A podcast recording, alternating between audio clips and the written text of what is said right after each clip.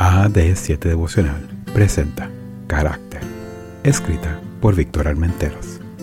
La devocional de hoy se titula Comparaciones, 22 de enero.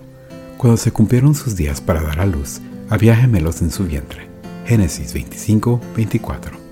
Esaú y Jacob eran mellizos. Habían compartido el seno de su madre, pero eran bien diferentes. El primero era hirsuto de abundante pelo cobrizo y de temperamento áspero. El segundo era lampiño de escaso vello y de modos diplomáticos. Era muy fácil no hacer comparaciones. Uno cazador, otro cocinillas. Uno rudo y mujeriego y el otro educado y formal. Uno primario y comedor y el otro calculador y comedido. Y con las comparaciones llegaron los motes. Esaú era el rojo, Edom, por su apetencia y por los guisos colorados. Jacob era el luchador, Israel, porque no hacía ascos a los desafíos. No se suelen dar comparaciones entre gemelos, nacidos de una misma bolsa amniótica e iguales, porque sus similitudes los aunan. No es el caso de los mellizos, nacidos de dos bolsas y diferentes, porque sus desemejanzas son razón de comentarios, y las comparaciones pueden etiquetarlos de distintos, encontrados e incluso contrarios.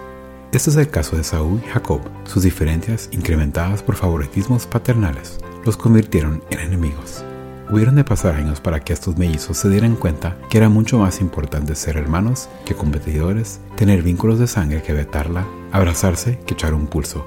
Pero ese día todo cambió para ellos y para los suyos. Vivimos en un tiempo de competitividad y comparaciones.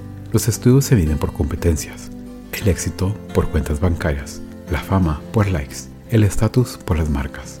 Parecía que todo se resuma en números y estadísticas, en balances y superávits en rankings y tendencias.